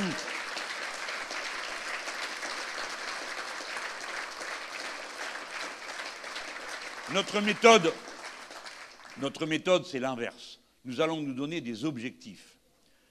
Je voudrais que vous fassiez trois choses. Premièrement, je l'ai dit tout à l'heure, un plan d'autonomie alimentaire. Un plan, la planification. Vous savez, la planification, ça a permis des merveilles. Hein. à chaque fois, on me dit Oh, le Gosplan. Premièrement, le Gosplan, ça ne marchait pas si mal que ça, à l'époque où on faisait avec des fiches perforées. Mais bien sûr, il y manquait bien des choses qui ont fait qu'il s'est effondré. Mais on planifiait en France, et le général de Gaulle, ce n'était pas un bolchevique de guerre. Hein bon. On planifiait, il appelait ça l'ardente obligation. Les entreprises ont besoin de visibilité pour faire de l'investissement. Celles qui font de l'investissement, pourquoi ils s'en fichent les autres qu'il n'y pas de plan? Parce que ce n'est pas leur problème. L'économie financière, elle n'a pas besoin d'horizon. Son horizon, c'est la seconde. C'est la nanoseconde pour faire des transactions financières. Ce n'est pas des machines qu'on achète, ce n'est pas des gens qu'on embauche, ce n'est pas des gens qu'on forme. Ça, c'est du temps long. Et le temps long, c'est celui de la planification. Voilà pourquoi il faut planifier. Donc, on planifiera pour arriver dans un délai qu'on fixera à l'autonomie alimentaire. Qu'on ne me dise pas que ce n'est pas possible, nous l'avons fait en Europe. En moins de 20 ans, l'Europe est devenue autonome alimentairement, rompant avec des siècles d'insécurité alimentaire. Donc on sait le faire. on saura le faire ici. Et deuxièmement, je lui dis, deuxième objectif, l'autonomie énergétique. Parce que tout ça, ça veut dire des milliers d'emplois, de gens qui travaillent et qui donc ont des salaires parce qu'ils se partagent raisonnablement la richesse produite, en empêchant que les uns la ramassent toute et que les autres n'aient rien. Et vous savez tous que c'est la première revendication et la première solution à la plupart de nos problèmes, aux problèmes de la violence, aux problèmes de l'insécurité, aux problèmes de la dignité et du respect de soi-même, c'est de pouvoir vivre de son travail décemment en mettant son intelligence au service des autres, de la belle marchandise, du beau produit fait dans les bonnes conditions écologiquement soutenables. Les êtres humains sont fiers de faire des belles choses. Quand je m'en vais sur un marché ou ailleurs, les gens ont quasiment des larmes aux yeux en me présentant les objets qu'ils ont réussi, parce que j'incarne à leurs yeux une sorte d'autorité à qui on vient présenter le bien faire. Le travail, c'est d'abord du travail humain, c'est d'abord de la production humaine. C'est ça qui compte. C'est ça que veulent les gens. Et le troisième défi que vous aurez à relever, c'est celui de la présence de la France dans la région. Je vous en ai parlé tout à l'heure, je ne reviens pas dessus. Nous devons nous entremettre dans les alliances régionales, non pas pour accepter les absurdes règles libérales qui peuvent également y sévir, mais pour porter notre propre parole, notre propre puissance, notre propre capacité à influencer les événements. Parce que si je suis le président de la République, je romprai les alliances militaires de la France. Nous ne participerons plus à l'OTAN la totalité du matériel qui nous empêche d'être indépendants sera proscrit de notre quartier général et de toutes nos installations.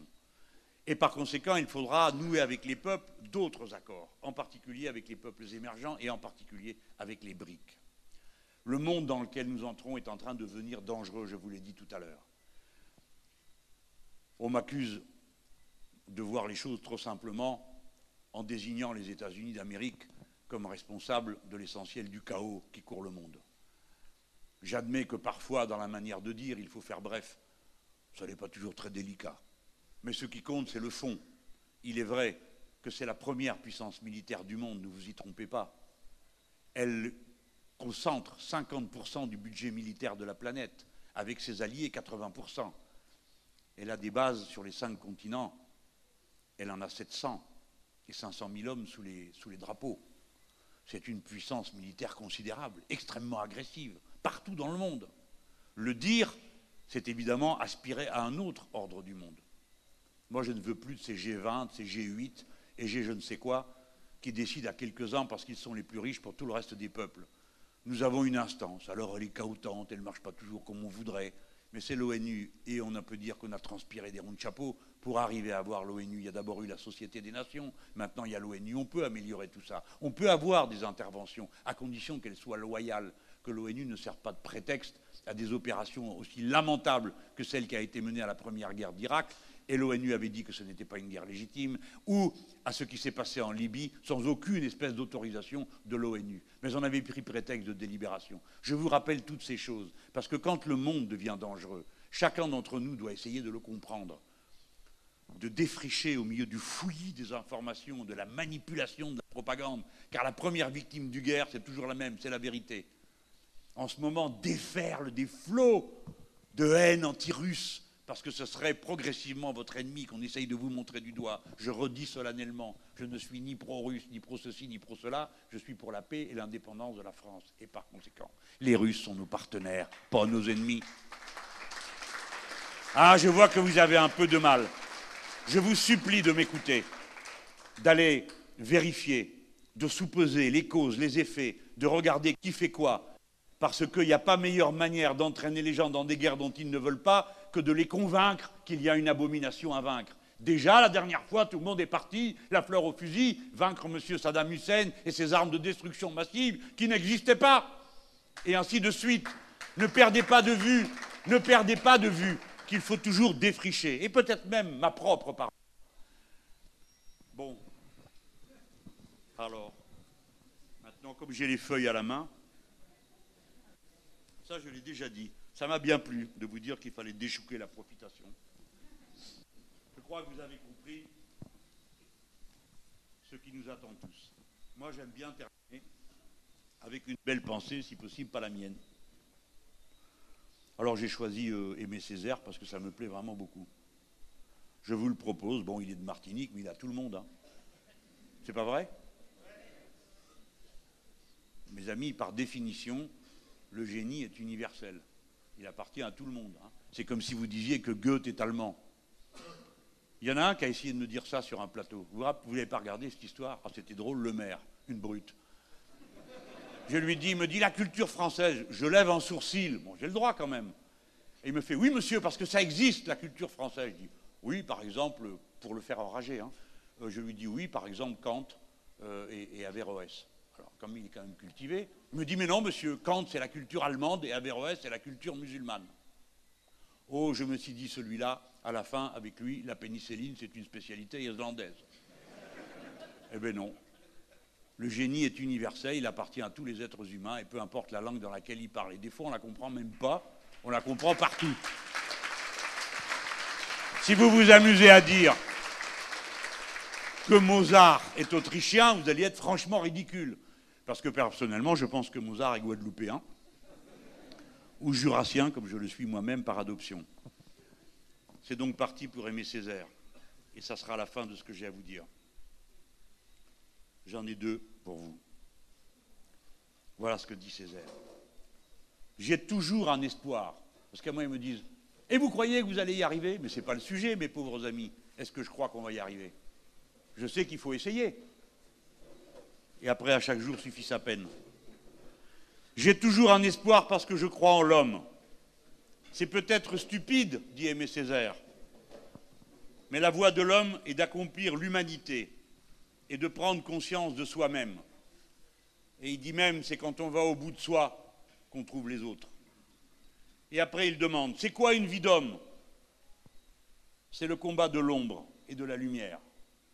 C'est une lutte entre l'espoir et le désespoir, qui est toujours en chacun d'entre nous, entre la lucidité et la ferveur, je suis du côté de l'espérance, mais d'une espérance conquise, lucide, hors de toute naïveté. Et c'est à elle, mes chers compatriotes, que je vous appelle. Merci.